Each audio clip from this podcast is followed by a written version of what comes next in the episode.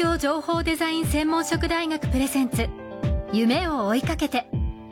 この番組は学校法人慈恵学園東京情報デザイン専門職大学の提供でお送りします。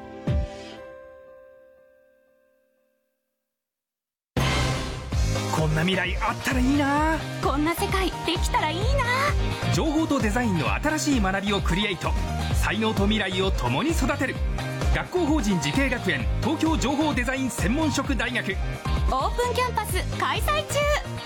詳細はホームページへ。夢それはもうすぐ実現する。新しいコンセプトとテクノロジーであなたの才能と未来が開花する。学校法人慈恵学園東京情報デザイン専門職大学プレゼンツ。夢を追いかけてこんばんは安藤博樹です。この番組は各界のトップそして世界に誇るリーダーたちとともにこれからの時代を担う若者たちへ夢と希望をお届けします。さあ今夜のお客様は国際ジャーナリストキャスターで SBI 大学院大学学長明治大学名誉教授の蟹瀬誠一さんです。よろしくお願いします。どうもよろしくお願いします。久しぶりですね。お久しぶりです、えーまあ相変わらずシュッとされてていやいやいつの間にやらあの73歳ですからねそう考えられないですね。えー、蟹瀬誠一さんは埼玉県立浦和西高校から日本大学文理学部に入学。しかし中退して上智大学文学部へ。そして卒業後は AP 通信社記者などを経てフリージャーナリストへ。TBS やテレビ朝日などでキャスターも務められました。現在も国際ジャーナリストとして活躍するとともに様々な形で人材の育成、まあ、そして教鞭を取られています。あのー蟹瀬さんが、あのージャーナリストを目指すようになったきっかけみたいなのを伺いたいんですが小学生の頃まずどういうことを考えてらっしゃいまし小学小学生の頃ね、はい。もうだいぶ前だけどね、はい。僕は絵描くのが好きだった。たはい。だから将来は画家になりたいな。はい。なぜかっていうと画家っていいじゃないですか、うん自分の好きなところではい。好きな絵描いて、はい。それで生活できると、はい。はい。確かにね。ね。簡単にまあ、小学生だから、はい。はい。すごく素敵だなと思って、はいそれがメインだったんですね。それはどういうふうな経緯でジャーナリストになっていったんですか？まあ、中学高校になっていくと今度はそのあの頃ってあの例えば63年にケネディのねはい。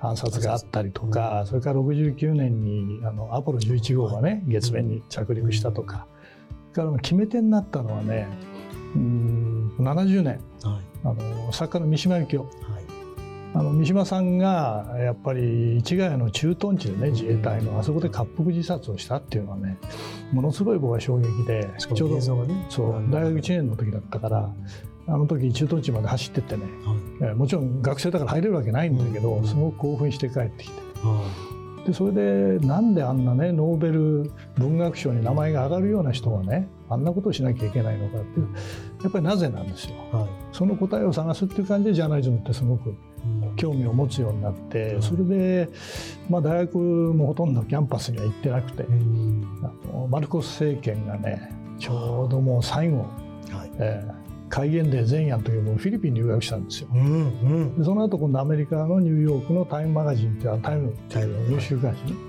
あそこでインターンシップ行ったりして、それでインターンシップなるほど。はい。そうそうそう。それでであの当時のゼミの先生がロバート・ドレスマンっていう人だったんだけど君その AP でねあの今ジュニアの記者ジュニアっていうのはまだ見習いって言うんですけどね、はいはい。ジュニアの記者探してるけど興味ないって言われて。うん。でそれであの面接に行って、まあ、通っちゃったっていう。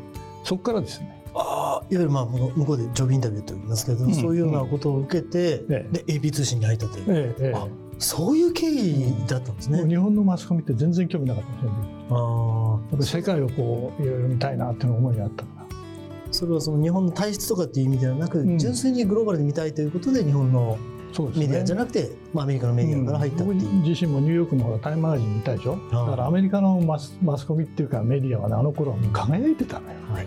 まあ、こんなすごいことやってるんだみんなはい。正義の味方みたいなってそういうだから熱い思いがあった。当時はテレビでもね CBS がいろいろ踏み込んだりっていうような時代ですよね、ええ本当に、ええあまさにそれを肌で感じられて、うん。調査報道をやってたね、はいはい。あの突っ込んでいくっていう感じね僕もやりたいなと思って。えそれはもう自然ある意味自然の流れかもしれませんね。え。うん、なんか今振り返ればね、はい。そんな気がしますよね。まあそんな世界を見てきたカニセさんが、まあ、2023年、まあ、限定するわけじゃないです。けど、はい。ここ近年で、えーまあ、経済も含めて、ん。まあどういうまあ、あまりいい方向には僕は感じてないんですけど、うん。どういうふうに感じられてます？か全体の僕がね今あの SBI 大学院大学で教えてる科目は地政学なんですよ、はいええジャーナリズムっていうよりはね、うんだからやっぱり地政学的に見るとこの国際協調の時代からもう完全に今対立の時代に逆戻りしてますよね。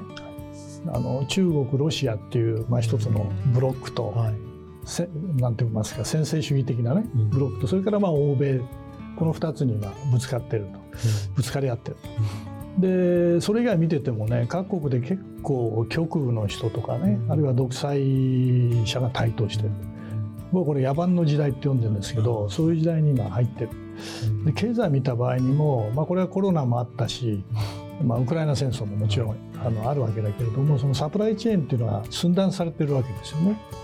そうすると世界の経済ってやっぱり低成長にならざるを得ない、うん、技術だけは進んでいってるけどね。はい。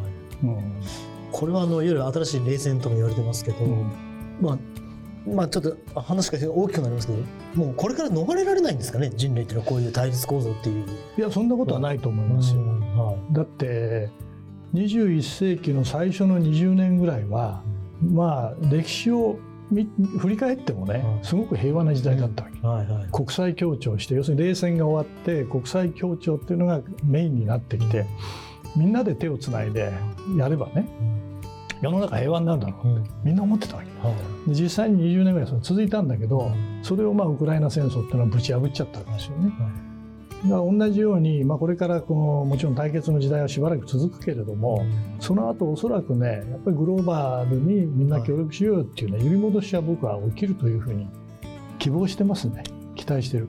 ただそのバランスっていうのはいろんな形で変わってくるわけでね、でその時に経済だけ見見てももうお互いに物々交換したりいろんな情報交換したり、技術交換したりしてるわけじゃないですか、はい。だからそっちの方がやっぱりいいよねっていうふうにねある程度僕は揺り戻しが起きると思う、サイクルあるんですよ政治のそういう、まあ確かにそうですよね。いわゆる世界を制するような国も、まあ、例えば、えっと、スペインからイギリスに移り、それがまあアメリカになりっていう、ええ。必ずずっと一つってことはないですよね。うんそういう意味でこうサイクルっていうのは必ずあるっていうのは、もちろん勉強にもなりますし、希望が持てるっていうのが一番大きいですね。まあその希望が僕が生きてる間に実現するかどうかわかんないけどね、でも逆に言うと、もう数年先かもしれないですし、もしかしたら数百年かかるかもしれないという意味では、誰もそこは予想はまあ、難しい。数百年はかかんないと思う。あ。おそらく20年単位。あそんな早くですか？え希望が持てます。皆さんぜひ希望を持ちましょう。さあ、えーそれでは10年後、20年後、一体どういう、さらにどういう世界情勢になっていくのか、どういう環境になっていくのか、その話はまた次回に伺います。お願いします。今夜のお客様は国際ジャーナリストキャスターで SBI 大学院大学学長明治大学名誉教授の蟹瀬誠一さんでした。ありがとうございました。えどうもありがとうございましたこの番組は YouTube でもご覧いただけます。TBS 東京情報デザイン専門職大学で検索してください。それではまたお会いしましょう。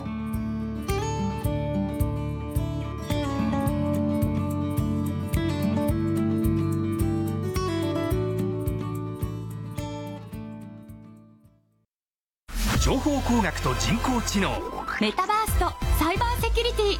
情報とデザインの新しい学びがそこに。時代の即戦力を育てる学校法人慈恵学園東京情報デザイン専門職大学。オープンキャンパス開催中。詳細はホームページへ。東京情報デザイン専門職大学プレゼンツ。夢を追いかけて。この番組は学校法人慈恵学園東京情報デザイン専門職大学の提供でお送りしました。